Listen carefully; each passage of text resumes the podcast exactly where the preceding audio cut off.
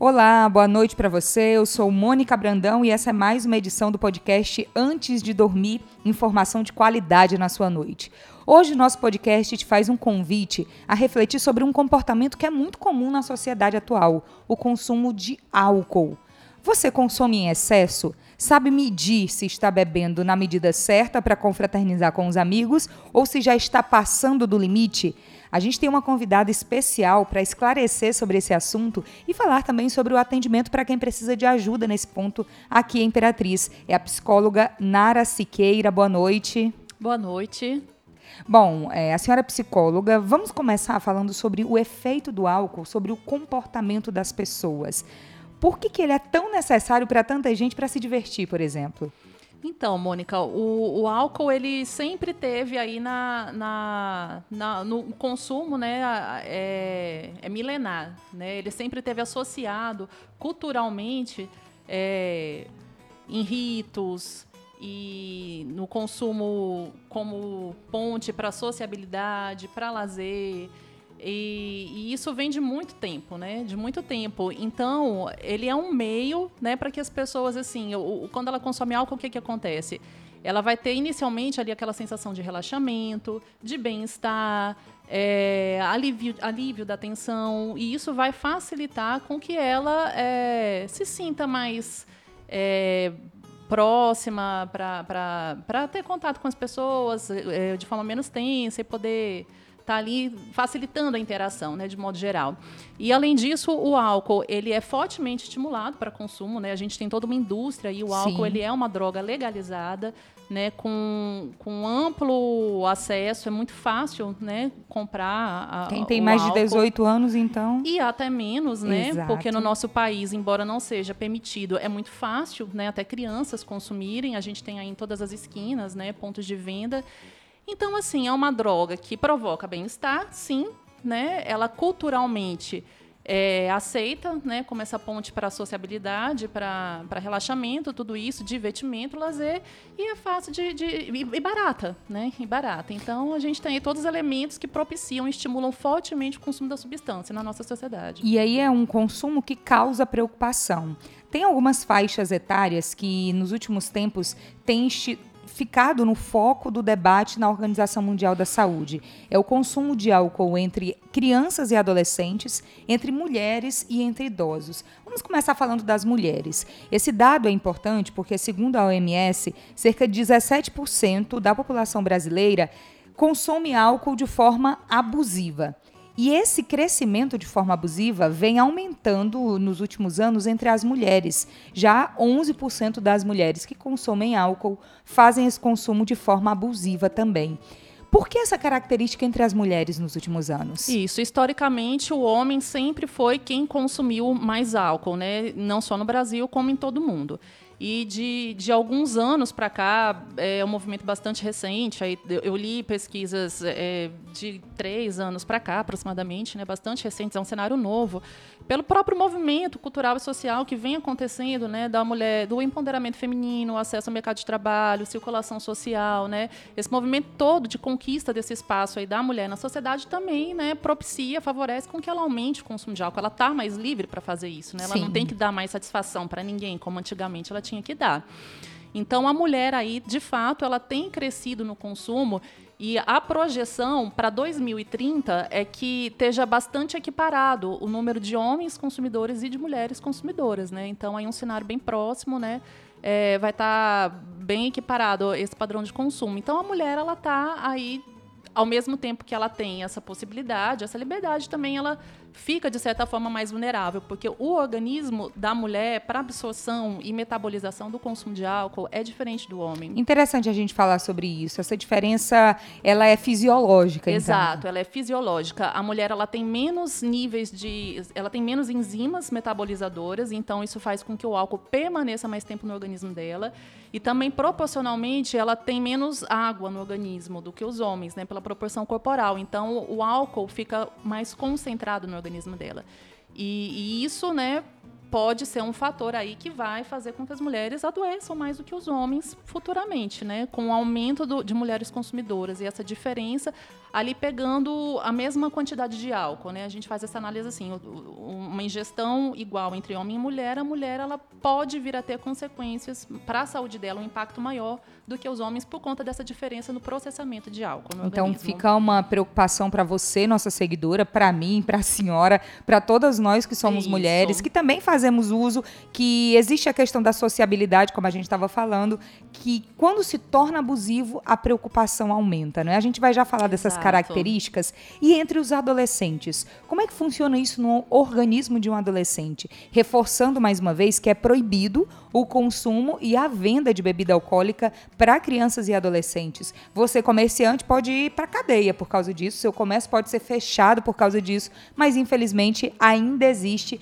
esse consumo e ele é crescente também. Por que que isso é tão perigoso para uma criança e para um adolescente? Então, além das questões físicas, né, o adolescente ele tem um pote físico menor, né?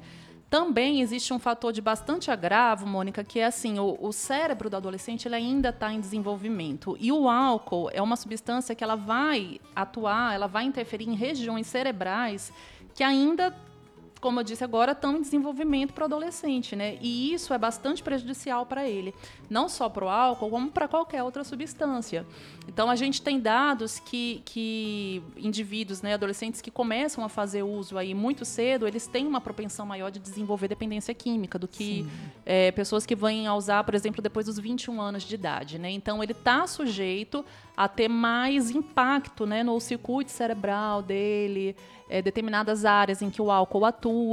E isso, né, dependendo da quantidade, da proporção, da frequência que ele bebe, pode vir a prejudicar, sim, de forma significativa o desenvolvimento dele cognitivo, né, que vai, refer é, vai, vai ter interferência no comportamento. Né, e, e aí, dependendo dessa, desse, desse padrão de consumo desse adolescente, ele pode vir sim ter mais riscos futuramente. E é uma realidade sociocultural Exato. muito preocupante nesse ponto com os adolescentes. Parece que muitos deles precisam desse consumo para fazer parte do grupo. Exato. E aí o grupo todo consome. São várias ilegalidades juntas, porque é um, algum adulto provavelmente que compra e oferece. Esse adulto está incorrendo em um ato ilegal também. E aí existe a preocupação com a saúde. No caso dos idosos, os números também são alarmantes, principalmente com a dependência química já desenvolvida, não é? Como é que é esse efeito do álcool sobre os idosos? Então, o idoso, ele já está, em termos de saúde, bem mais vulnerável, né? Provavelmente já tem é, alguma doença instalada, é, algum outro quadro aí físico mais comprometido ou debilitado. E aí o uso de álcool nessa população que já está com o organismo debilitado, né, vai ter aí uma, uma consequência maior de fato. E aí, com o envelhecimento da população, né, esse dado aí da população envelhecendo, é, expectativa de vida aumentando, a própria ociosidade da terceira idade, né, também vira ali um, um, um caldeirãozinho para que todos os elementos estejam juntos para que esse idoso venha consumir mais né? É, não só em, na rua, mas também em casa, né? Então vira é um uma hábito de casa, não é? É, vira um hábito de casa. Provavelmente ele já tem alguma hipertensão, algum quadro de diabetes.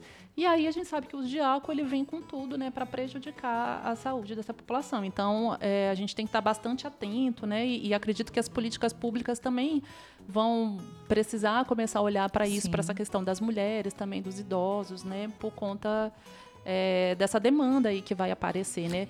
Tem dados é, é, recentes também do, do, número de aumento de tanto internações de mulheres em hospitais quanto de óbitos por conta é, de questões relacionadas ao uso de álcool. Nossa, né? é bem preocupante pensar Isso. que a pessoa pode morrer por causa desse consumo, Sim, né? né? Porque vem adoecer, a gente sabe aí que o álcool ele traz é, dificuldades é, para a saúde e, e, pode desenvolver doenças gastrointestinais, é, neurológicas, cardíacas. Próprio câncer, né? Tem um aumento aí associado ao consumo de álcool. Geralmente as pessoas que estão bebendo também fumam muito, Sim. né? Então é, essas questões aí todas associadas aumentam, né? Indiretamente o número de mortes e de internações e de procura por serviços de saúde, de, de emergência, né? Pronto socorro. Pensando em todos esses perfis, quem busca mais atendimento hoje em dia no CAPS Álcool e Drogas, que é onde a senhora atua efetivamente aqui no município de Imperatriz? Então, é, hoje a gente ainda tem uma procura maior do público masculino. população mais ou menos aí para o álcool, né? Isso para o álcool, porque lá no CAPES a gente atende substâncias em geral, Sim. álcool, é, cigarro, maconha, crack, cocaína. O público que procura mais para tratamento de álcool ainda são homens já adultos aí, em torno de 30, 50 anos, né? Mais ou menos o público que procura mais é esse. Depois que provavelmente Ainda. já passou uma vida toda debilitando por causa do Exato. consumo, né? É. É muito comum que a pessoa venha procurar tratamento por conta do uso de álcool somente quando ela já tem problemas sérios, né, instalados na vida dela. E aí eu acho que é importante a gente fazer o alerta. Quando a pessoa pode perceber que está bebendo socialmente ou não, já está bebendo de forma abusiva? Então, a gente tem um, um, consenso né, considerado de consumo de baixo risco. Vamos falar primeiro desse consumo de baixo risco, né? É, lembrando que baixo risco não significa segurança no consumo, Sim. porque assim, a consciência de que não tem níveis seguros para consumo do álcool, porque o álcool é uma substância, né, que é tóxica, que causa dependência, e mesmo uma pessoa que não seja uma bebedora, ela pode em um dia se exceder, beber muito, voltar para casa e provocar um acidente, uhum. né? Então, qual é a segurança que tem nisso? E aí é um risco para a vida da pessoa e ou dos outros. dos outros. Então, não existem níveis seguros, mas existe um consenso de baixo risco. O que, que seria um, um baixo risco, né? Considerado como baixo risco de consumo? É mais ou menos o consumo de uma ou duas doses de bebida diárias. Uhum. O que, que é uma dose? Equivale a uma taça de vinho, ou uma lata de cerveja, ou uma dose de destilado. E isso diariamente, né? É, é, o que seria considerado como consumo de baixo risco. Mas, assim, também é bastante relativo, porque a, a, o processamento do álcool, a própria condição psíquica mesmo de cada um, ela é variável. Então a gente não pode assim pegar é, um, um, dado ali que é geral da população e levar ele para uma margem de segurança para todo mundo, porque também se eu estou bebendo todos os dias há 5, 10 anos, né, quer dizer que tem um sinal ali de que isso E se precisa tem. dessa bebida para relaxar todo, todo dia, já é sinal de dependência já também, é sinal né? de algum problema com o álcool, né? Então assim, a gente tem padrões de consumo. Tem aquela pessoa que bebe socialmente, que, que é uma pessoa que pode beber é, numa quantidade até um pouco maior, mas que no geral ela não tem nenhum tipo de problema com isso. Ela Sim. vai numa festa, ela bebe em casa, ela vai no restaurante, ela vai num evento, ela consome álcool e para ali, ok, não tem problema nenhum. No outro dia ela trabalha, não tem Sim. problema em casa. Normalmente, tem a maioria da população vai beber assim durante a vida toda. E tudo bem. E tudo bem. Quando essa pessoa começa a apresentar problemas relacionados ao consumo, seja problemas físicos, é, relacionados à própria saúde, algum adoecimento, ou mesmo é, ter que estar tá indo para pronto de socorro porque bebeu Sim. demais naquele dia, ou começa a ter problemas em casa, na família, no trabalho, começa a faltar na segunda-feira porque está de ressaca, Sim. e isso começa a se tornar uma rotina, ou mesmo falta é, outros dias da semana, ou um estudante que não consegue ir para a escola, para a faculdade, se concentrar, apresentar trabalho. Então, de certa forma, quando ela começa a apresentar essas dificuldades aí nessas esferas da vida dela, de trabalho, social, relacionamento, por conta da bebida, isso já é um sinal de que não está mais legal o consumo de álcool. Sim. Ah, então ela é dependente? Não, não. Necessariamente ela tem uma dependência química ali da, do álcool, mas quer dizer que não está legal. E isso pode ser sim que evolua para uma dependência, né? Porque uma dependência de álcool, uma dependência química, ela não acontece de um dia para a noite. Ela leva geralmente até anos para ser né, instalada.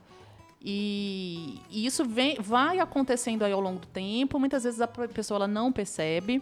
Né? O que, que, é o comportamento da pessoa que tem problema com álcool? Ele vai criando aí defesas para ele mesmo para negar a situação. Então, Entendi. a pessoa que está com problema com álcool, geralmente ela nega, sobretudo, né, que ela tem um problema com álcool. É aquela pessoa que ela começa a ouvir da família, começa a ouvir no trabalho: olha, você está bebendo demais, você não acha que você está exagerando? olha, não tá legal, procura parar um pouco. E a pessoa segura. não vê isso, não ela vê essa situação. Vê, né? Ela não aceita e ela vai desenvolvendo esse comportamento de negação. Né? Isso é interessante da gente falar. Ela nega e aí ela cria um outro mecanismo que ela começa a criar uma ilusão também de que ela tem o controle daquela situação. Então, Entendi. basicamente, essa pessoa vai desenvolvendo esse comportamento de negação do problema e de uma ilusão de que está tudo bem. Né? Ela para na hora que ela quer, ela controla, as pessoas estão exagerando, as pessoas estão pegando no pé dela. Então, ela começa ali a criar né, mecanismos para manter aquele comportamento dela sem conseguir, sem encarar naquele momento que ela está de fato tendo um problema. Depois né? de tantos alertas, de falar desses perfis, dessas situações que servem de atenção para todo mundo, onde o nosso seguidor, por exemplo, pode conseguir ajuda aqui, Imperatriz? Pode tirar uma dúvida, pode ter um aconselhamento também sobre essa situação? Então, aqui em Imperatriz a gente tem o CAPS, né, AD, que, que é CAPS Álcool e Drogas. A gente atende a população que tem problemas não só com álcool, mas com o uso de drogas em geral. E funciona lá no Parque Anguera, no Ok. Complexo de Saúde. É um serviço aberto, então a pessoa ela pode ir lá de segunda a sexta-feira. Ela vai passar por uma avaliação, né, uma triagem que a gente chama, que a gente vai conhecer essa pessoa, vai levantar com ela qual é a dificuldade que ela está tendo, né, para daí passar orientações e, e- e todo o tratamento necessário. E é importante também a gente dizer que, que é importante que é, é o ideal é que a pessoa busque mesmo o atendimento, é, não só quando ela já tiver de fato dependente, mas é, quando ela começar a perceber que ela está tendo essas dificuldades, né? O que é difícil, né? Que eu acabei de falar que é difícil, A mas família, assim seria o os ideal. amigos Exato. podem ajudar nesse alerta, não é? Isso é muito importante, justamente porque os problemas ainda não estão tão graves, né? A gente recebe pessoas que chegam, como você falou anteriormente, já com, com dificuldades imensas em todas as áreas da vida dela, e aí ela vai passar por um processo de reconstrução muito lento, muito difícil, né? Então, quando essa pessoa começa a perceber né, que, que tem alguma coisa que não está legal, que estão sinalizando muito. Às vezes ela começa a ter comprometimento financeiro até. Então é importante que ela se olhe, que ela reflita como é que é o padrão dela de consumo de álcool, né? Por que, que eu bebo assim, né? Mas por que, que eu estou bebendo desse jeito? É, O que, que isso está significando na minha vida? Então é muito importante fazer essa reflexão, né? É uma reflexão verdadeira, sincera com ela mesma, né? Não é antes de dar resposta ali para qualquer pessoa, mas para ela mesma, para justamente evitar que ela venha ter um problema maior, né, na vida dela com, com o consumo. Então a gente finaliza o nosso podcast antes de dormir de hoje com esse convite à reflexão. Beber é um ato social, digamos Exato. assim. A bebida alcoólica ela faz parte da vida das pessoas, quase sempre em atos de confraternização.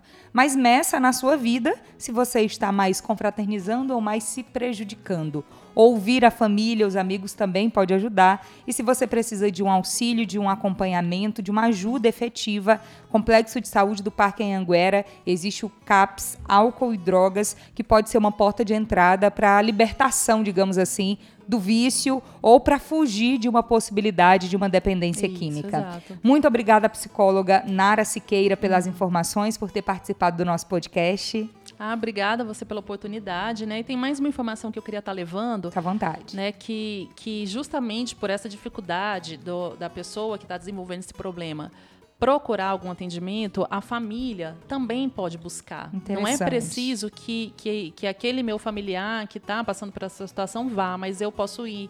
É, enquanto esposa, esposo, mãe, filho, eu posso procurar, porque a família também adoece bastante junto, né, com, com essa pessoa nesse processo.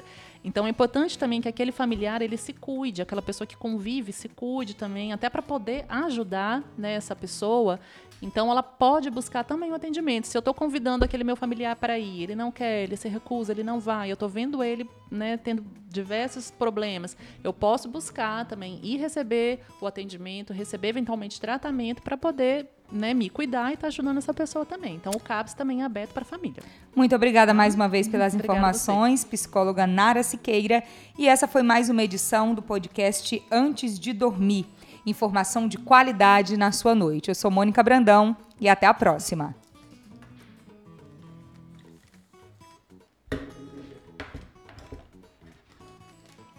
Rapidinho, né? Tá vendo como passa rápido? É. E olha que a gente conversou muito. Muito obrigada.